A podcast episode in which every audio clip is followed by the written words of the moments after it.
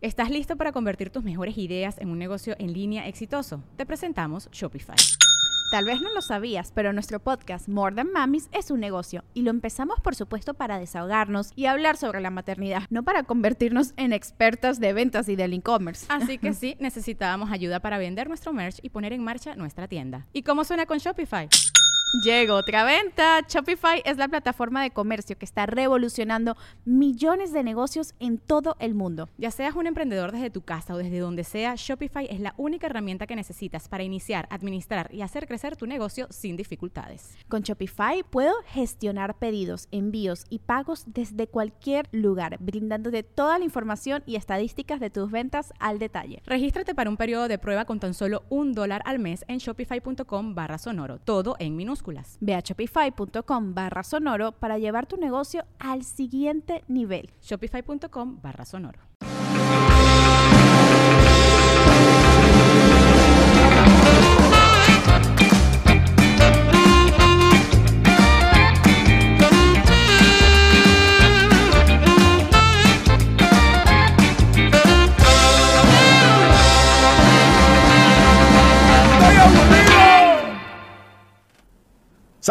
Raza, ¿cómo están? Esto estoy aburrido ya. Eh, les tengo que avisar que el. A ver, me acabo de cambiar. El programa de la siguiente semana no va a poder ser en vivo porque si todo sale bien, no voy a estar aquí. Voy a estar en Cuenca, Ecuador. Eh, si alguien conoce gente que me pueda ayudar a que me den rápido mi visa y mi pasaporte, tiren paro. Se arregla todo, hombre, se arregla. Nada, estoy, yo confío en nuestras autoridades y en nuestra burocracia y sé que mi pasaporte estará el próximo lunes a más tardar listo y el miércoles yo subiré a un avión para ir a la ciudad de Cuenca, Ecuador. Bueno, de hecho, volamos Monterrey, CDMX, CDMX, Quito, Quito, Cuenca. Y luego show. Y al otro día Guayaquil. Y al otro día Quito. Dos funciones. ¿Por qué? Porque estamos chavos. Tengo 41 años, estoy entero. Hoy, mis hermanos, vamos a hablar del Escuadrón 201. ¿Por qué? Resulta ser, para los que no saben, ah, para los que están preguntando que por qué no hubo cabareteando este domingo. Saúl, explícales por qué no hubo cabareteando este domingo. Explícales, por favor. No te oigo. ¿Ahí me escuchas? No. No, de verdad. Yo no te oigo acá. A ver, dale. Ahí me escuchas. No sé, gente, ¿escuchan a Saúl? Hola. Sí, yo sí, creo que sí se escucha. Sí. A ver, ¿qué pasó, Saúl? ¿Por qué no hubo cabareteando? Mira, hay cosas que no puedo contestar, pero la siguiente semana ahí estaré cabareteando. Por puros huevos de Saúl, no hubo, todavía no, no hubo cabareteando. Porque uno estúpidamente se va de gira cuando me dicen, eh, Franco, te tenemos la buena noticia de que ya tenemos adelantados seis cabareteando, ya están editados, postproducidos, quedaron bien chingones, subtítulos a los que lo necesitan, carita tapal que lo necesita, todo está listo. Ah, bueno, yo me voy a Colombia a dar show, bien tranquilo, bien contento. Y estando en Colombia, en Bogotá, es una hora más que aquí. ¿Va? Entonces dije, ah, chinga, no hubo tirando bola el sábado, qué raro. Ya grabé dos. ¿Por qué no habrá tirando bola? Alguna razón poderosa va a haber. Bueno, mañana que suban el cabareteando checo. Pero yo tuve que volar a las 7 de la mañana, desde Bogotá hasta Houston. Y va, chinga, no hay cabareteando. A lo mejor ando pendejo por los horarios. Y como teníamos, aterrizamos en Houston y 45 minutos después salía mi otro vuelo, tuvimos que correr, el señor Jesús Patatucci, Jorge y yo, para tomar un vuelo a la ciudad de Monterrey. Aterrizo en Monterrey 4 y cachito de la tarde, me tomamos las fotos, me subo a la camioneta, Rodrigo fue por nosotros. ¡Ah, chingada, y el cabareteando! Yo me pregunté lo mismo, mis hermanos, pero no se apuren. Ya hablaremos con Saúl.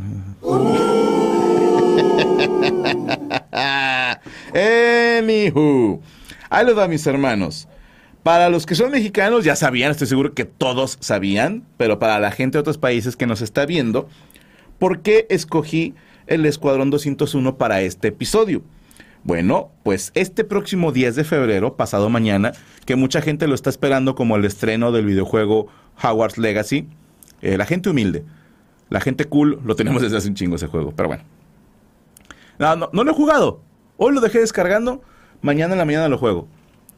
No, no me spoilen nada, por favor. Mi fantasía es el primer día de clases en Hogwarts hacerle a que, que, que dabra a alguien. ¿A quién? No sé. Probablemente a la gata del señor Flinch. Petunia creo que se llamaba. Bueno. El 10 de febrero, mis hermanos, en México, se celebra el Día de la Fuerza Aérea Mexicana. La Fuerza Aérea, más de 100 años ya, de la creación de la Fuerza Aérea Mexicana. Desde aquí le mandamos nuestro saludo y nuestro máximo respeto a todas las fuerzas militares de todo el mundo. Habrá quienes estén a favor, habrá quienes estén en contra. Yo solamente digo es un trabajo, porque se les paga, y es un trabajo que la paga siempre va a ser poca, porque arriesgas la vida. Y tengo un respeto para todas las fuerzas castrenses, llámese el ejército militar, la marina o la fuerza aérea. Y por las películas, pues uno sabe de héroes de guerra. Y el mexicano, no sé en otros países, pero el mexicano tiende a ser muy mama extranjeros. Aquí se les dice malinches. Si no saben quién es la malinche, ya hablaremos en algún episodio todavía aburrido sobre la conquista de México, pero resulta que en aquellos años cuando llegó Hernán Cortés, dentro de los regalos que le regalaron viejas, venía una que se llamaba Malinali Tenepal, a.k.a. la Malinche. Los tepichines, saludos a los Eduardo, bueno, un Eduardo en paz descanse, saludos al maestro Eduardo, ellos sacaron un chiste muy lindo, que le decían la Malinche, porque así la bautizaron los españoles. Porque cuando se enteraron que iba a traicionar a los aztecas, todos empezaron a decir, es mala la hinche vieja, güey. Y de ahí degeneró en malinche. ¿Qué se vio ahí a un lado mío? ¿Qué pusiste, Chucho? Se veía algo aquí arriba. ¿Qué era? ¿Me juras que nada? ¿Qué era? Ah, fue. Ah, pero sí se vio algo. No mames, Chucho. Estás viendo que soy culo, güey. Estás viendo que la huerca es puta y la empoderas. Bueno. Saludos a la raza que viene llegando a TikTok. Vénganse aquí en vivo en YouTube. Bueno, mis hermanos, 10 de febrero es Día de la Fuerza Aérea Mexicana. Y somos muy, les decía yo, malinchistas porque cuando vemos películas de guerra, que por lo general son películas gringas, siempre nos quedamos con eso de, ah, qué chido. Pero nuestros héroes mexicanos nos vale 3 kilos de caca. Incluso cuando se habla del Escuadrón 201, muchos no saben quiénes son. Muchos no saben. Siendo honestos, mucha de la gente en el chat mexicanos dicen, y yo me acuerdo que algo me enseñaron en primaria, pero no me acuerdo quiénes eran. Sé que hay una, mi mamá me contó, fíjate, yo supe desde niño de la 201 porque el auditorio de la escuela donde estaba mi mamá se llamaba Auditorio Escuadrón 201 y les contaron la historia de por qué, pero fíjate cómo se las contaron. Pues fueron unos soldados mexicanos que fueron a una guerra. No me acuerdo en dónde. Así la cuentan. Hay quienes dicen que el Escuadrón 201 no vio acción en la guerra. Hay quienes dicen que los que mandaron a cualquier cabrón que se encontraron. De hecho, había un chiste que se contaba porque en aquel entonces el presidente era Manuel Ávila Camacho. Y algún mamón dijo que el mensaje que mandaron fue cuatro letras M. Manuel, mándame muchos marihuanos. Era un chiste que se contaba en los ochentas. Y un servidor me pongo a leer acerca del Escuadrón 201. ¿Por qué? No les quiero echar mentiras. No sé si me lo referenciaron en algún libro o en algún video que estaba viendo. Y dije, yo tampoco me sé la historia. Sé que participamos, en la Segunda Guerra Mundial, sé que México en algunas fuentes aparece como parte del bloque aliado, que eso está bien mamón. Que viene Inglaterra, Estados Unidos, Francia, eh, Rusia, mm, no me acuerdo qué otros dos, y México. México participó del desfile del Día de la Victoria, güey. Así que cuando les pregunte a alguien, ¿qué ha ganado México? La Segunda Guerra Mundial, hijo de tu puta madre. Así, cuando alguien les quiera cagar el palo, ¿qué ha ganado México? Pues hemos ganado varias guerras, pero X. La guerra de la independencia. La guerra de la reforma fue entre nosotros, pero ganamos. la revolución la ganamos también. Los pasteles la ganamos. Y la Segunda Guerra Mundial, pero X. Ok. Ahí les va. Eh, para este episodio de Estoy Aburrido, me documenté de periódicos que ustedes pueden buscar en internet. Me documenté de reportajes, artículos de revistas y de tres videos en específico que les quiero recomendar. De hecho, se le ocurrió a la producción una gran idea porque yo decía, vamos poniendo las ligas en el video, pero no sabemos cómo hacer un hipervínculo. Y dijimos, se le ocurrió a la producción, ¿por qué no haces un código QR? Entonces dije, ah, mira. Entonces, ahí les va. El primero es de un canal que se llama Mexsor, un video muy chido que se llama Escuadrón de Águilas.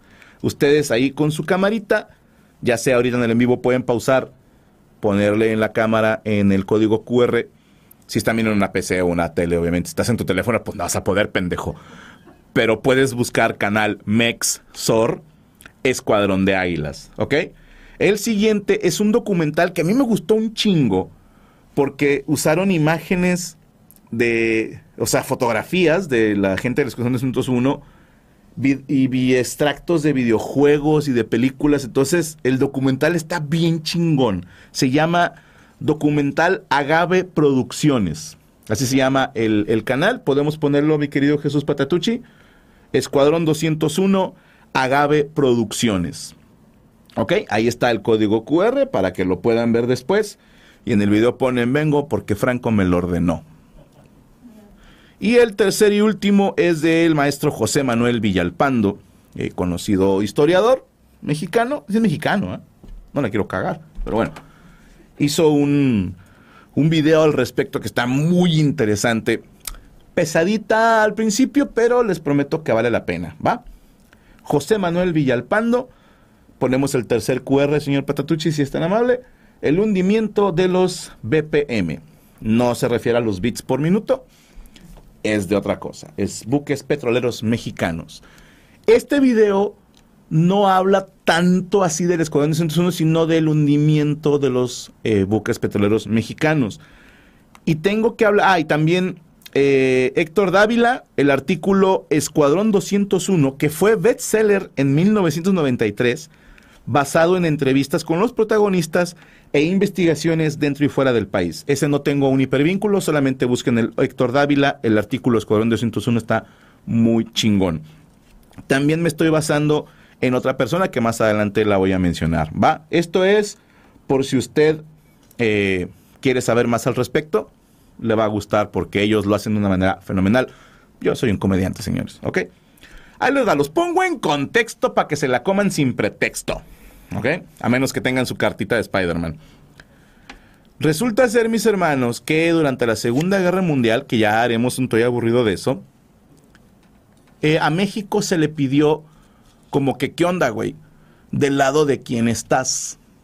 ¿Estás del lado de los aliados? Inglaterra, Rusia, Estados Unidos. ¿O estás con los culos? ¿No? Que era Alemania, eh, Japón e Italia. Que Italia después cambiaron de equipo. Eso se la aplicaron la de cuando vas perdiendo en el Battlefield que te cambias de equipo. en fin, en México hundieron unos buques petroleros que iban rumbo a Florida, si no mal recuerdo.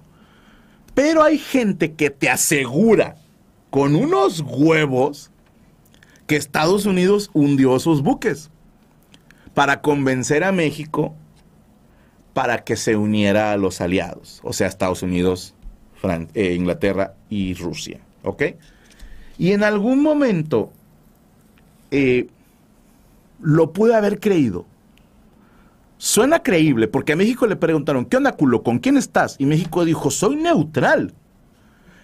Que estuve investigando sobre lo que significa ser neutral Hay mucha gente, por ejemplo, Suiza. Suiza tiene fama de culos porque en todas las guerras han sido neutrales. Pero hay dos motivos. Uno, en sus bancos tienen lana gente de todo el mundo. Entonces no se puede poner del lado de nadie porque pues, es un tema económico. Pero número dos, ser neutral no quiere decir no hacer nada, ¿eh? Es, yo no ataco a nadie, pero el que pase por aquí se lo carga su puta madre.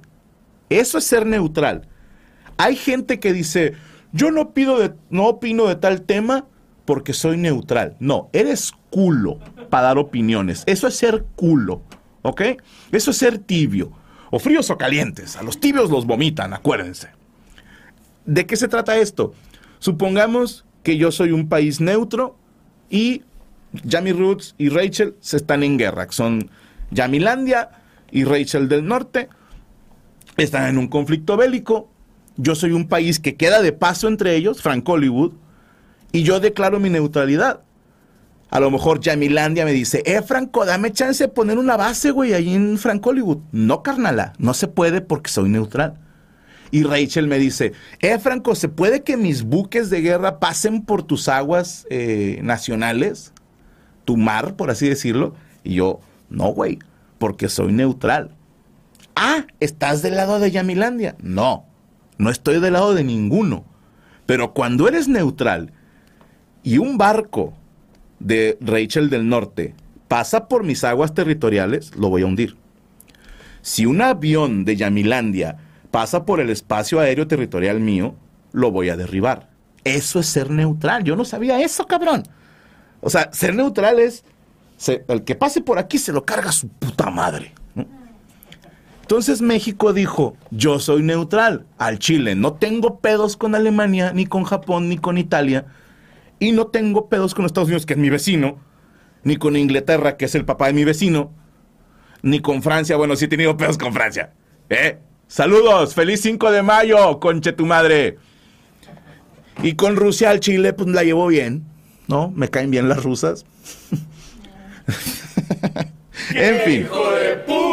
Precisamente el maestro José Manuel Villalpando explica a su manera muy inteligente por qué no puede ser posible que Estados Unidos hubiera hundido los buques mexicanos. Y hay una explicación muy interesante, mis hermanos. Estados Unidos podrá hacer muchas cosas, pero no es pendejo para el negocio. Y México le vendía petróleo y, y le vendía combustible que ellos usaban para sus máquinas de guerra. Los buques mexicanos que fueron hundidos, porque no fue uno, fueron varios, llevaban combustible a Estados Unidos. Estados Unidos tenía un desabasto de combustible y lo que menos le convenía era meterse en un pedo de no tengo ni, ni materia prima ni combustible para una guerra que estoy peleando anca su puta madre de lejos. No sé si han ido a Japón, pero son 15 putas horas de vuelo. ¿Cuánto crees que se tardaban en 1940 y pelos en llegar? Dos años, güey. El caso es que, ahí les va. México presentó una queja formal contra Alemania de que, eh, vato, me hundieron un buque. Y Alemania pudo haber dicho, al Chile no fue. Pero ahí les va. Me encontré el reporte de Reinhard Suren, no es el tanque de Overwatch. Era el comandante del submarino U-564, quien en el reporte de su quinta patrulla dice haber hundido el Potrero del Llano y el Faja de Oro, buques mexicanos. Ahora, se dijo que había sido una confusión, porque los buques Potrero del Llano y Faja de Oro fueron requisados por México. O sea, no los chingamos. Al chino los, los chingamos. Y, creo que eran italianos, ¿eh? Ahorita les, les digo bien todo el pedo.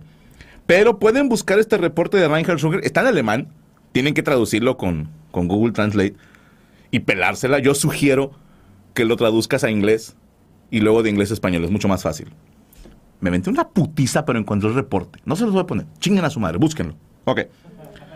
Ahí les va.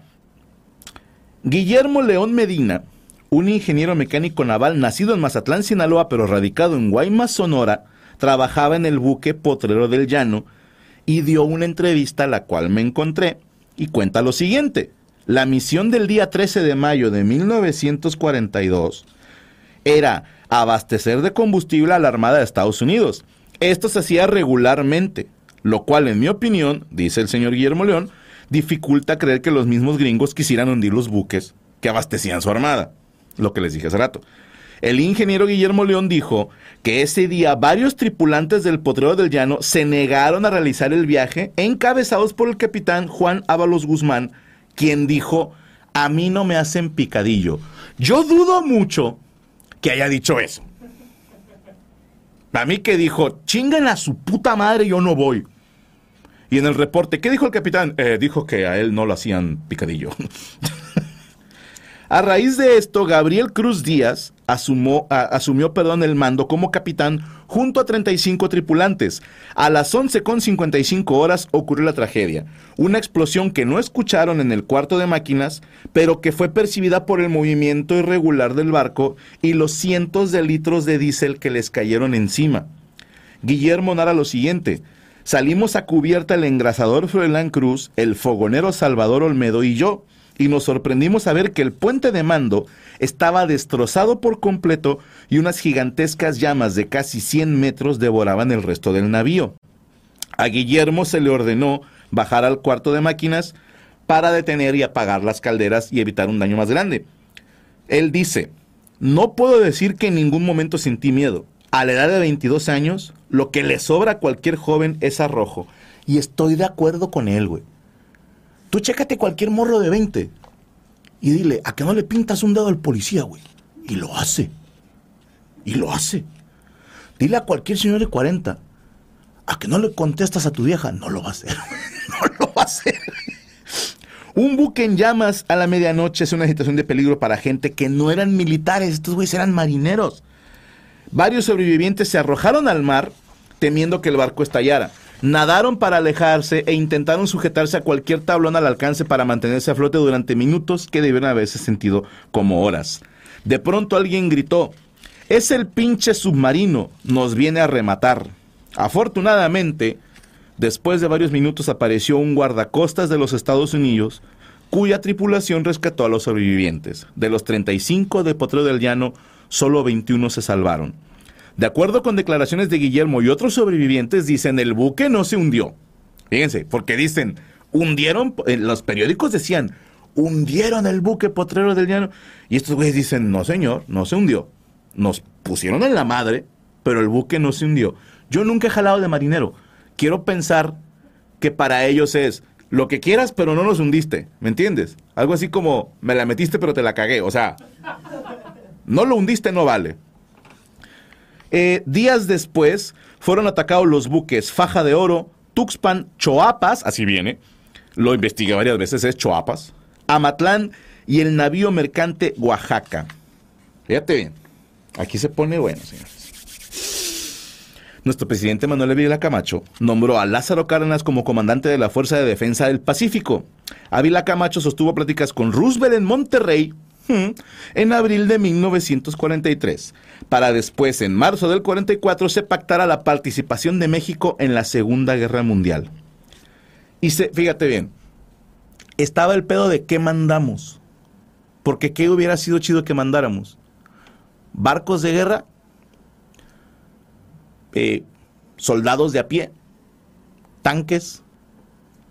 Dijeron, vamos a andar aviones porque tenemos buenos pilotos. Y fíjate, también a Chile sí nos vimos culos tantito. O sea, vamos a mandar poquita banda para no perder mucha. Porque están en nuestra guerra, güey. O sea, nosotros estamos entrando porque Alemania se pasó de chorizo hundiéndonos unos buques, pero nosotros no queríamos participar. Entonces dijeron, pilotos, güey. Nuestros pilotos son unas pinches riatas paradas. Vamos a mandarles pilotos. Y dicen por ahí, mandaron un contingente pequeño, pequeño mis huevos, les mandamos a los 300 de Esparta, perros. Les mandamos un contingente chingo. Yo me enamoré de estos cabrones y espero que ustedes también. Les sigo contando. Este escuadrón, que fue llamado el Escuadrón 201, fue conformado no solo por pilotos, incluye mecánicos, ingenieros, cocineros, choferes, armeros y personal de apoyo en general, dando un total de 300 integrantes. Ojo, casi todos voluntarios. No se les dijo, tú güey, tú vas a ir. No señor. ¿Quién quiere ir a reventarle su puta madre a Hitler? Y 300 güeyes dijeron, ¡au! Así dijeron, en mi mente así dijeron y me vale madre. A diferencia de otros ejércitos que incluyeron civiles a recibir entrenamiento como pilotos de guerra, nuestros pilotos del Escuadrón 201 eran todos egresados de la Escuela Militar de Aviación. Ojo, no eran güeyes a los que se le enseñó a manejar un avión y a ver que Dios te bendiga. No, nosotros mandamos verdaderos pilotos, güey. Pinches guerreros águilas a la baby, ¿ok? Sí, me encabrona. No me los hagan menos, hijos de puta. Va, sigo. Deja prender un cigarro porque ya me encabroné, güey.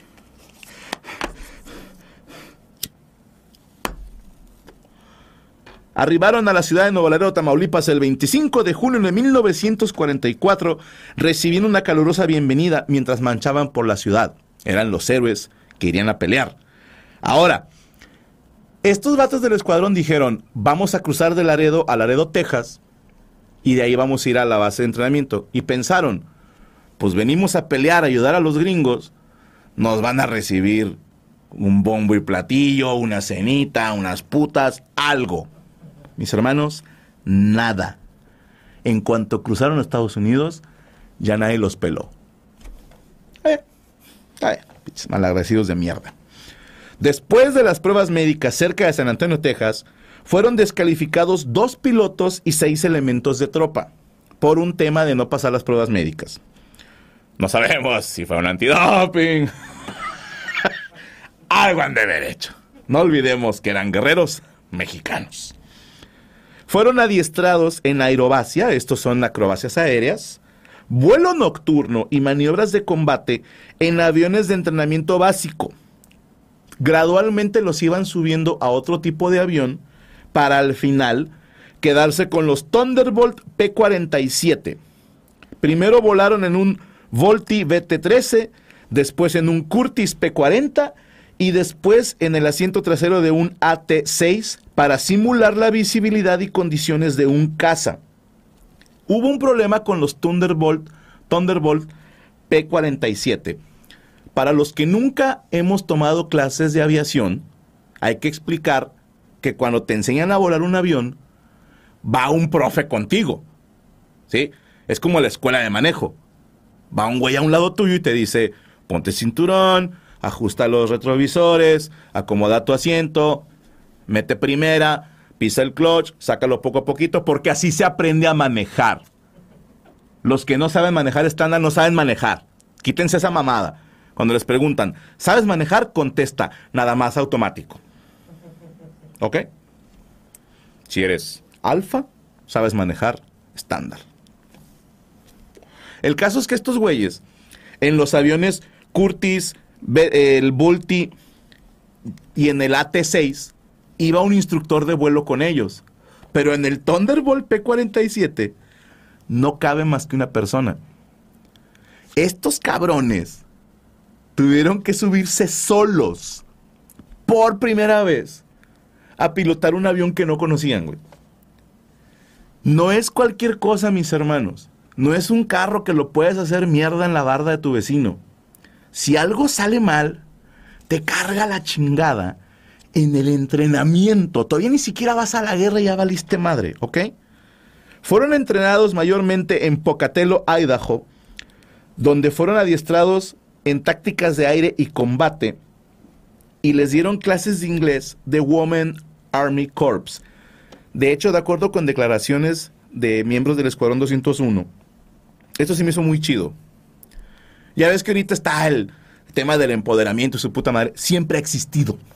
Siempre ha habido viejas chingonas, ¿ok? Estos güeyes se cagaron cuando vieron los Thunderbolt volando y los aviones haciendo pendejada y me dijeron, estos vatos son una regata. Y van bajando morras. De que, ¡ah, cabrón! Acá las morras manejan aviones y manejan bien, perro. Y ella les enseñaron inglés, el basicote. O sea, no de que open the window, sino aguas a tu izquierda, no. no tengo balas, qué sé yo. Y también les enseñaron algunas maniobras de vuelo. Prosigo. Por cuestiones de clima, fueron trasladados a Greenville, Texas, donde la gente se describía a sí misma como la tierra más negra y la gente más blanca. Ellos así se describían en Greenville, Texas. Y obviamente llegan 300 mexicanos, no los recibieron con los brazos abiertos. En un principio, le negaron a las esposas rentarles dónde vivir, porque estos güeyes iban con sus familias. Y si dices, Franco, era otro Estados Unidos. Yo intenté rentar una casa para que estuvieran Jesús Patatucci y Larisa Maurín cuando estuvimos en Los Ángeles y no nos querían rentar. Cuando sabían que éramos mexicanos, nos decían, híjole, es que en esta colonia no hay mexicanos. Esto es real, ¿eh? esto es real. Y por puro pinche coraje compré una With everyone fighting for attention, how can your business stand out and connect with customers? Easy. Get Constant Contact. Constant Contact's award winning marketing platform has helped millions of small businesses stand out, stay top of mind, and see big results fast. Constant Contact makes it easy to promote your business with powerful tools like email and SMS marketing, social media posting, and even events management. With Constant Contact, you'll reach new audiences grow your customer list, and communicate more effectively to sell more, raise more, and fast track growth. Don't know much about marketing? No sweat. Constant Contact's writing assistant tools and automation features help you say the right thing at the right time every time. Plus, you can send with confidence, knowing your emails are actually reaching your customers thanks to Constant Contact's best in class 97% deliverability rate. I'm a small business owner and I believe that this is a great tool for other small business owners. In small businesses, you need to create a team. And if you're starting by yourself, Constant Contact can be the team that you need. Tackle any challenge with Constant Contact's expert live customer support. Plus, everything's backed by the 30 day money back guarantee. So get going and start growing your business today with a free trial at constantcontact.com. Just go to constantcontact.com right now. Constant Contact, helping the small stand tall. ConstantContact.com.